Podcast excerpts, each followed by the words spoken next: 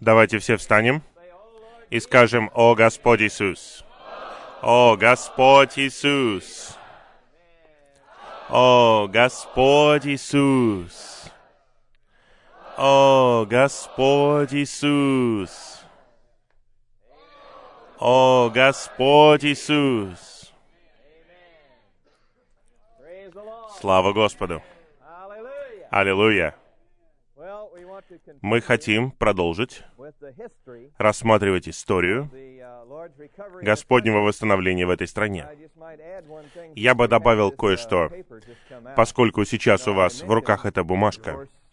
Я уже говорил, когда Братли приехал в Соединенные Штаты в 62 году, в то время приехал к нам этот человек, вот в тот университет и рассказал нам о Христе как жизни в декабре 62 года. И год мы читали Watchman Ни и так далее. И именно в то время, с 62 по 63 год, я увидел вот эту брошюру, которая называется «Побеждающая жизнь» Чарльза Трамбла. Вы видите выжимку первого сообщения в руках. По-моему, там четыре сообщения в этой брошюре. Несомненно, что этот человек увидел Христа как жизнь. Это очень хорошая статья, побеждающая жизнь. И что меня захватило? Это то, что есть только одна жизнь, которая побеждает, и это жизнь Иисуса Христа. У каждого человека может быть эта жизнь, и каждый человек может жить этой жизнью. Я был захвачен этим. И статья в газете начинается таким же образом. Есть только одна побеждающая жизнь. Какая другая еще есть побеждающая жизнь? Неужели вы думаете, что жизнь президента побеждающая? Посмотрите на Джимми Картера, на Ричарда Никсона. Неужели они побеждали? Джон Кеннеди побеждал? Подумайте. Вы, наверное, думаете, о, если бы я достиг этого или вот того, я был бы победителем. Нет, есть только одна побеждающая жизнь. Слава Господу. Это жизнь Иисуса Христа. И эта статья начинается со слов «У каждого человека может быть эта жизнь, и каждый человек может жить этой жизнью». Я прочитал это в то время. И когда я вижу это в газете сейчас, мне это напоминает, что я хочу чего-то подобного. Я читал это, но как это возможно сделать? В те дни такое впечатление, что Господь воздвигал каких-то людей, но сегодня нет ничего, кроме церкви. Вот что Господь восстанавливает. Он восстанавливает церковь. Он восстанавливает всех святых, которые разделяют эту жизнь. Это совокупная жизнь. Это совокупная жизнь, потому что это церковь. Итак, мы в нашей истории дошли до 1970 года, 62 года до 70 года, и мы увидели, что в 70 году это был первый год, когда мы не смогли провести конференцию обучения в Элден-Холле, потому что у нас в 69 году поместилось там 800 человек. И мы также говорили о том, что в 69 году произошла миграция в Хьюстон и в Сиэтл. И зимой 69 года миграция произошла в Акрон, а, Огайо. И теперь Господь начал распространяться по этой стране. И также я говорил вам о том, что когда святые мигрировали в Сиэтл, Тогда же появилась церковь в Спокане с десяти человек. Началось все с десяти человек. Туда никто не переезжал, туда никто не приезжал. Там появилась группа из десяти человек, они собирались вместе. И сейчас у них большое количество святых много оттуда вышло святых. Это тоже началось в 1970 году. Затем летом 1970 года, летнее обучение, конференция, нас собралось 1300 святых. И на этот раз это называлось Международная конференция, потому что на эту конференцию мы пригласили святых из разных стран. И именно в это время, помните, брат Ли приехал в 62 году в эту страну, в декабре, он начал служить в Лос-Анджелесе. И восемь лет спустя, не мгновенно, не внезапно, а именно восемь лет спустя, Господь начал приводить людей из других стран. Потому что они не могли приехать сюда и услышать человека. Им нужно было приехать и увидеть церковную жизнь. Для того, чтобы они что-то увидели, и вернулись в свои страны с этим, тут должно было быть что-то построено. Именно в 70-м году внезапно Господь начал приводить их из других стран. Именно на этой конференции. Так интересно. Эта конференция обучения лето 70-го года называлась Международная конференция, потому что приехали святые из Дальнего Востока и из других стран. Мы никого не знали из Африки. Мы никого не знали из Африки. Пока один человек не приехал в Лос-Анджелес. Он коснулся церкви там и вернулся к себе. Он был из Африки. И он вернулся на летнюю конференцию, и он привез с собой других. И одним из тех, кто приехал на эту конференцию, был Рэмсфорд. Рэмсфорд Ака. Может быть, некоторые из вас знают его. Именно благодаря ему что-то начало происходить в Африке. И также летом 1970 года два человека, независимо друг от друга, в Новой Зеландии, знаете, они оба приехали сюда, и Рэй Макни, и Пол Фергюсон. Один получил журнал «Поток», и я не знаю, как журнал «Поток» попал в Новую Зеландию. Знаете, подписчики были повсюду, но, может быть, кто-то подписывался и там. Он в Новой Зеландии прочитал журнал «Поток». И он, оба они, на самом деле, вышли из Ассамблеи Божьей. Рэй, на самом деле, вышел из братьев. Но он коснулся пятидесятнического движения. Итак, Пол Фергюсон увидел в журнале «Поток», что пройдет конференция обучения, и он захотел поехать, и он написал письмо и задал нам вопросы. Я помню, как мы говорили об этом. Вот человек из Новой Зеландии хочет приехать. Мы послали ему информацию, э, регистрационную информацию, и независимо от него, Рэй Макни планировал стать миссионером, и он путешествовал, он хотел быть миссионером в Новой Гвинее он уже туда приезжал один раз, и он хотел снова туда поехать, и он касался пятидесятнических вещей. Он был в то время довольно диким. Он искал. Он приехал в Гонконг, и в Гонконге он встретился с церковью. И в церкви в Гонконге ему сказали поехать в Тайбэй. Он поехал в Тайбэй. И он поговорил со всеми братьями там, все там было на китайском, он ничего не знал но они ему сказали о летней конференции обучения в Лос-Анджелесе, что там будет что-то на английском, и он решил приехать со своей женой летом 70-го года. Пол и Рэй знали друг друга, потому что Новая Зеландия очень маленькая, на самом деле, с одной стороны, а с другой стороны, только 5% всего населения Новой Зеландии — христиане, 95% — это неверующие. Не как в этой стране. Там все неверующие. И редко вы встречаетесь с христианами. Поэтому многие христиане знают друг друга. Даже из разных деноминаций. Они все равно знакомы друг с другом. Они написали нам независимо друг от друга. Они знали друг друга не очень хорошо. Они оба приехали летом 1970 года на обучение конференцию. И приехали люди из Африки, и брат Джон, помните, он приехал в 70-м году, он был с нами уже, и он пригласил кого-то, с кем он познакомился в Германии. И Герт, врач, некоторые из вас встречались с ним, и еще один брат Йорн, он тоже приехал, и еще одна или две сестры приехали из Германии. Их было три или четыре или пять человек из Германии. И вот внезапно, после того, как восемь лет брат Ли служил здесь, год за годом, год за годом, преподносил богатство, что-то начало созидаться, особенно там, где он был в Лос-Анджелесе. И теперь Господь начал приводить людей из других стран. Видите, мы не рассылали людей в другие страны. Что мы знали о Европе? Что мы знали о Германии? Мы даже не знали вообще, где Новая Зеландия находится. Рэй был так шокирован. Он приехал к нам, и все его спрашивали, а там по-английски люди говорят? Люди задавали ему этот вопрос снова и снова. А там по-английски говорят? Да, говорят. Это же была английская колония. На самом деле туда посылали всех преступников. Там были одни преступники. Все началось с таких людей. Хорошее генеалогическое дерево.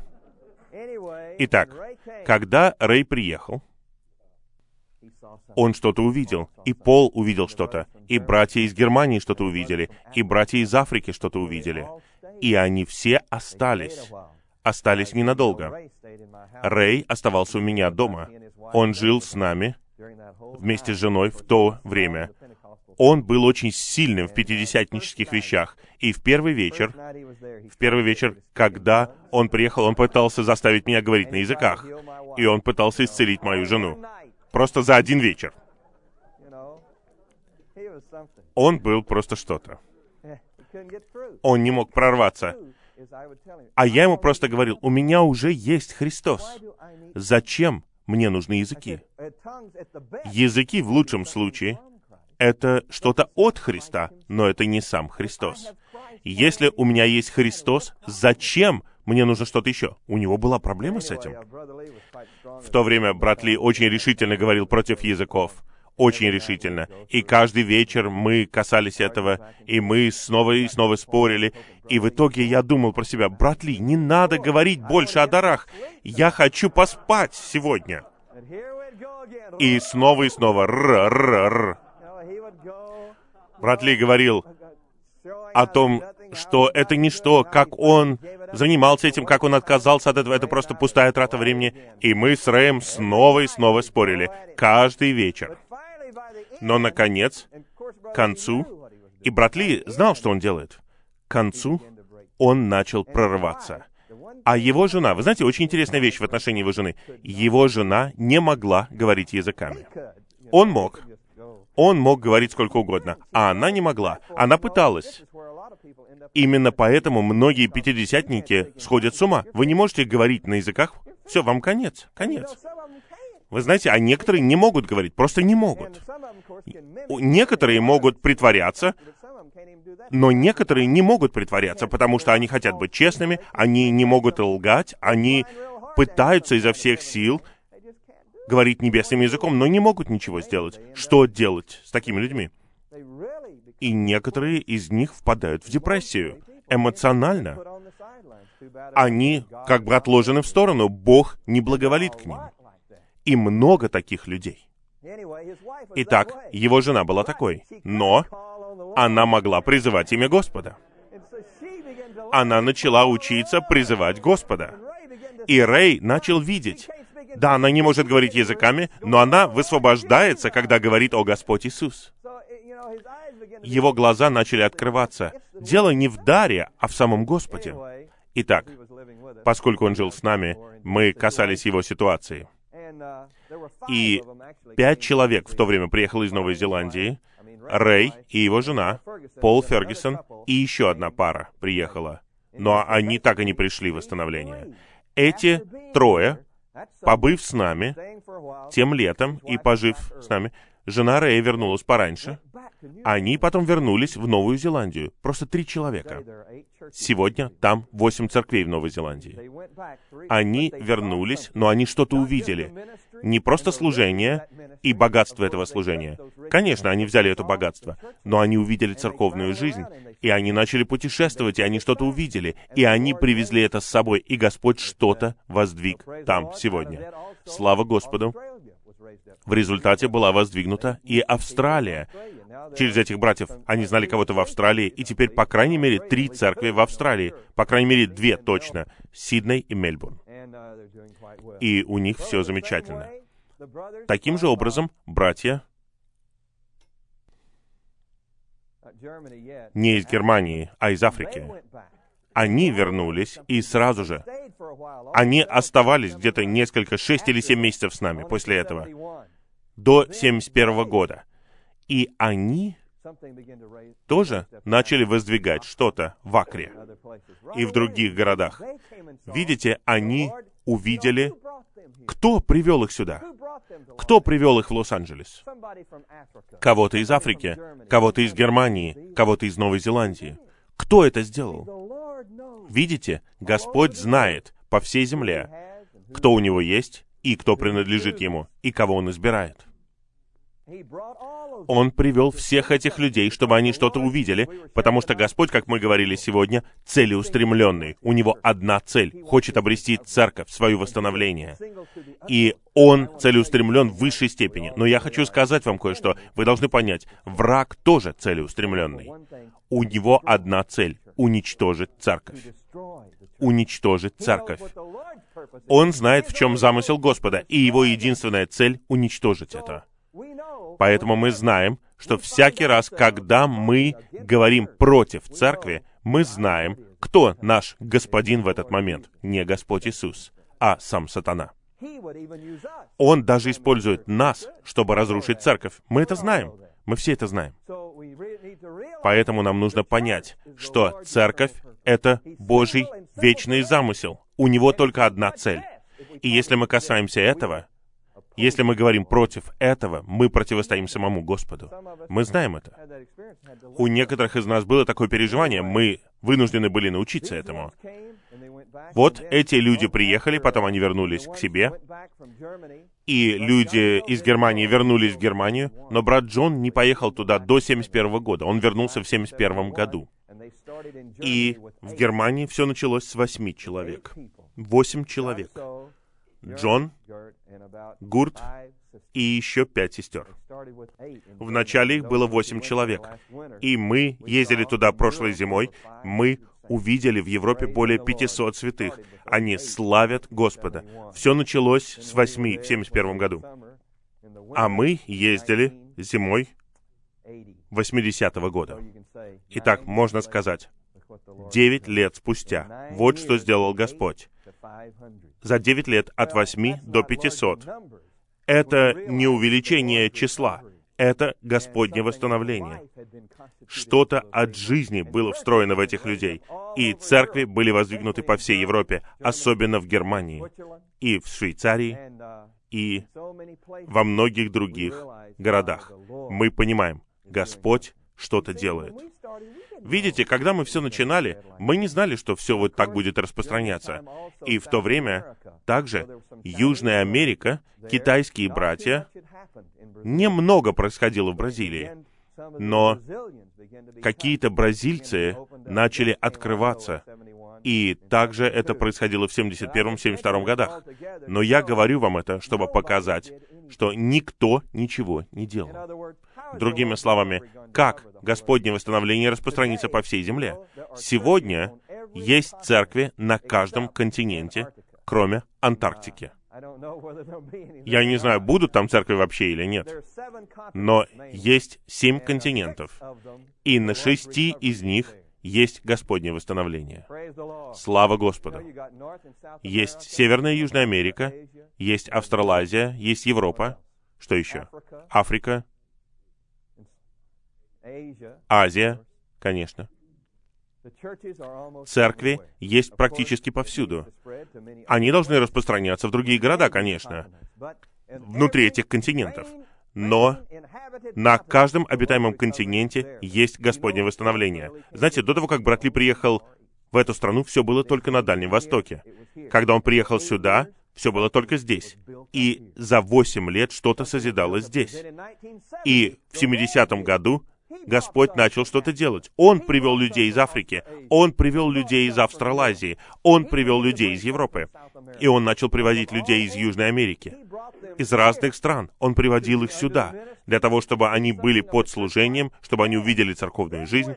И потом, когда они вернулись, мы никого не посылали. Они приехали сюда, увидели что-то и поехали к себе. В некоторых городах возникла серьезная проблема, потому что те, у кого не было полной ясности, они ожидали какой-то финансовой поддержки. Брат Ли говорил, нет, мы не миссия. Мы не поддерживаем вас. Мы не штаб-квартира в Лос-Анджелесе. Мы не поддерживаем миссии в Германии. Или у нас вот миссия в Австралазии. Нет. Все не так. Поскольку у людей было прошлое в христианстве, им нужно было заново все увидеть. И некоторые из них так и не пришли в восстановление, потому что они ждали финансовой поддержки. Брат Ли говорил им, езжайте назад и молитесь, Господь позаботится о вас. Так и произошло.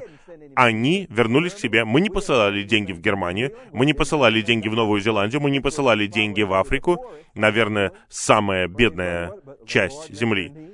Но Господь удовлетворил их нужду, Он дал им землю, Господь построил им залы собрания, Господь многое сделал. Потому что это Господнее восстановление.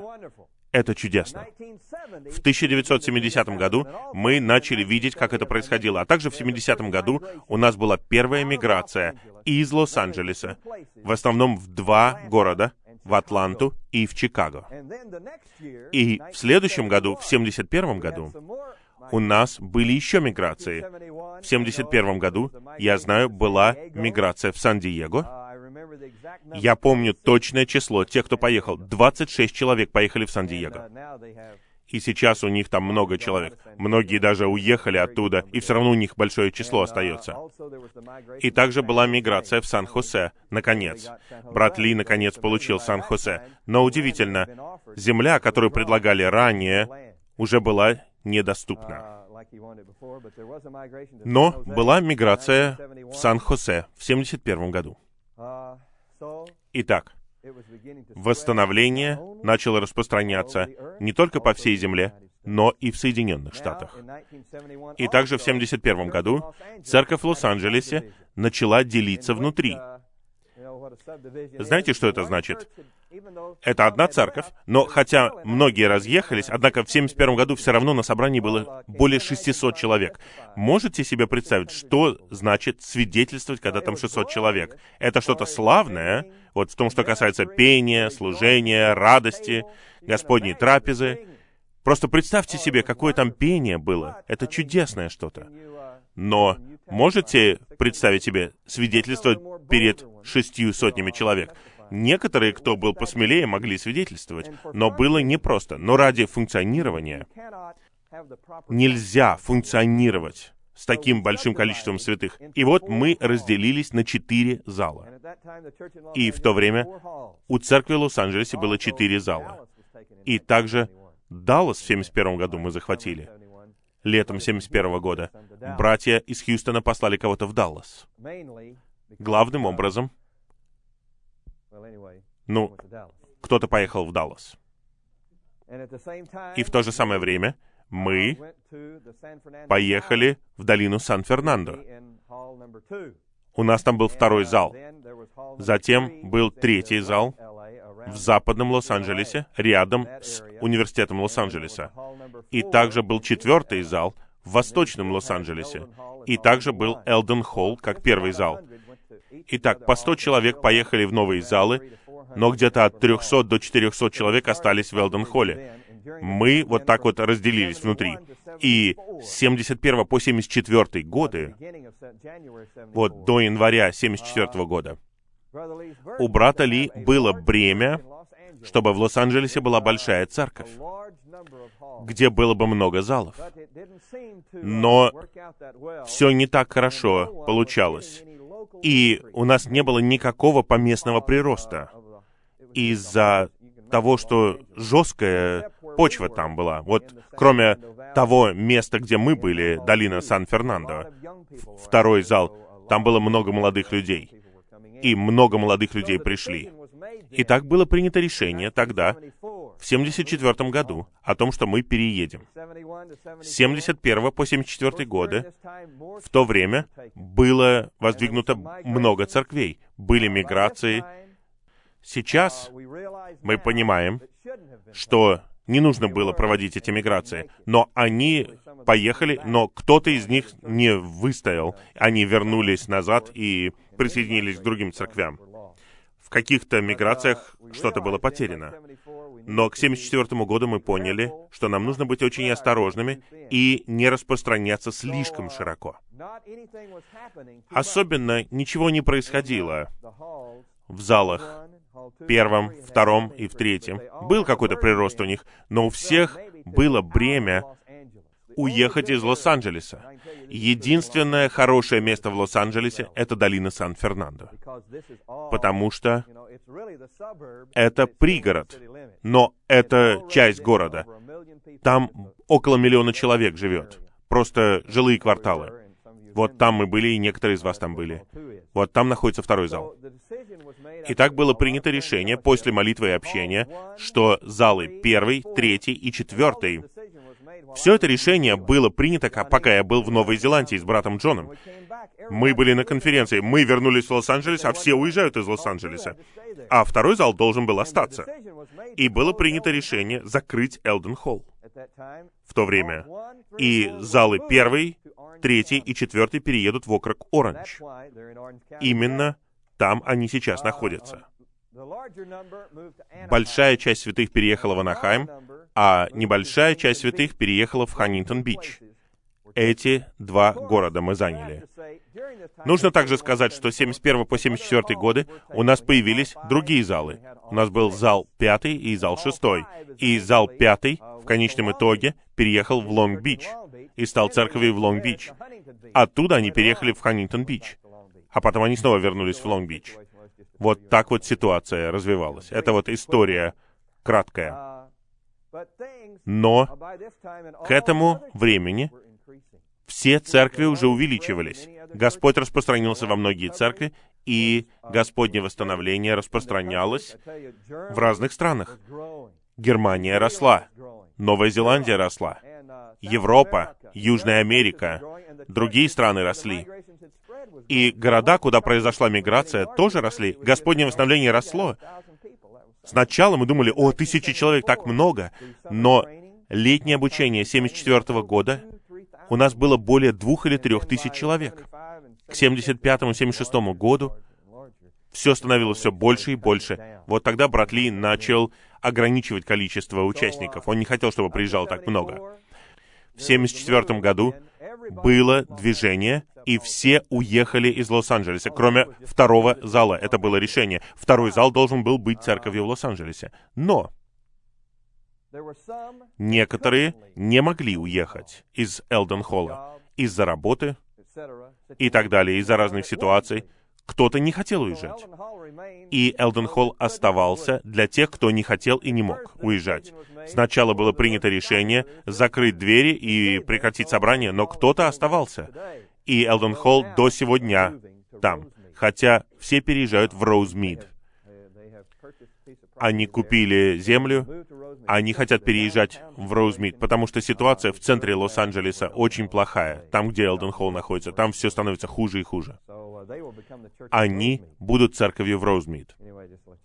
Я просто хотел сказать вам. И вот, 74 год, все переезжают в округ Оранж. И церкви растут, и больше и больше церквей. Трудно даже перечислить все церкви. 73 год Остин, и другие церкви.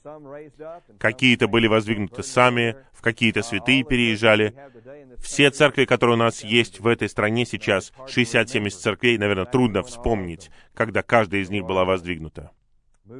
Господь двигался там.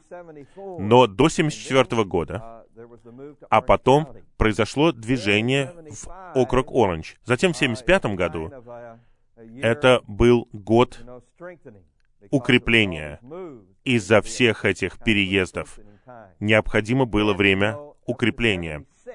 И затем в 76 году появилась церковь в Оклахома-Сити.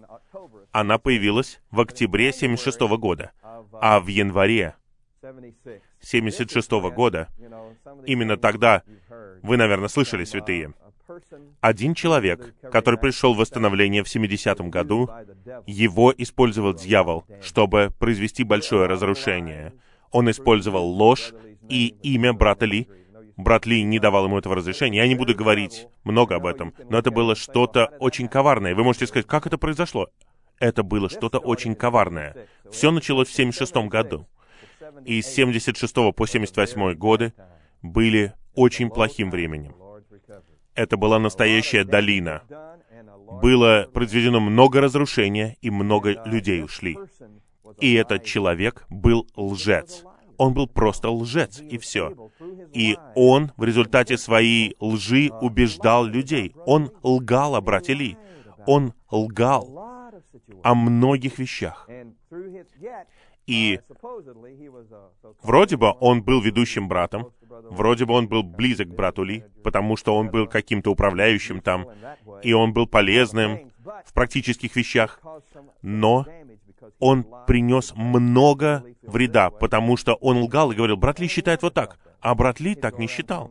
Он просто говорил братьям вот это и то. Он произвел много разрушительной работы, а мы были неправы в том, что мы слушали его.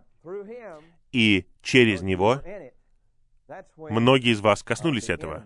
Вот тогда пришел враг в 76 году, а затем в 77 году враг сначала напал изнутри, а в 77 году он напал снаружи.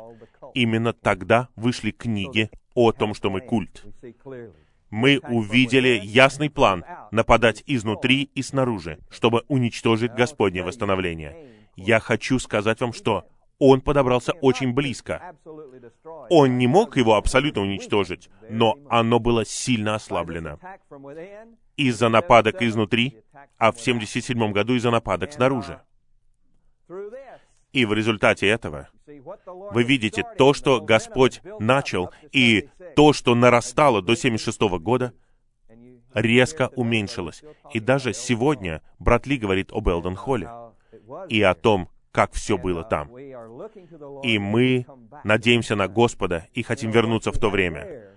То, что у нас было тогда, это переживание Христа. И все.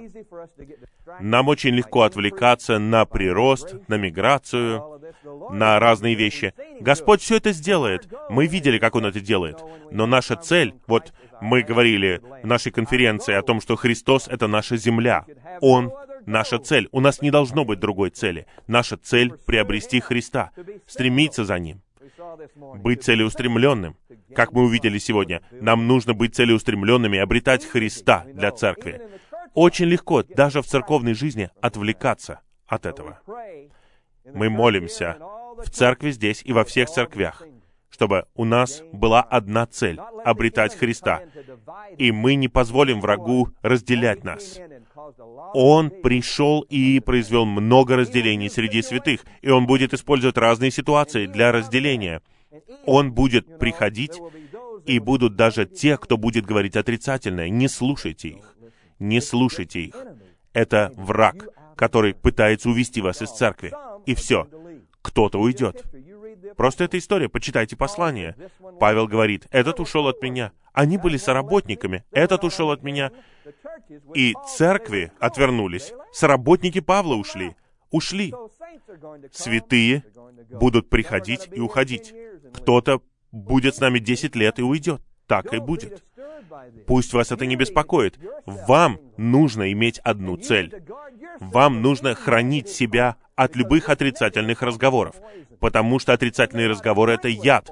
Может быть, вы не согласны с ядом, но если вы принимаете его в себя, он все равно попадает в вас. Будьте очень осторожны.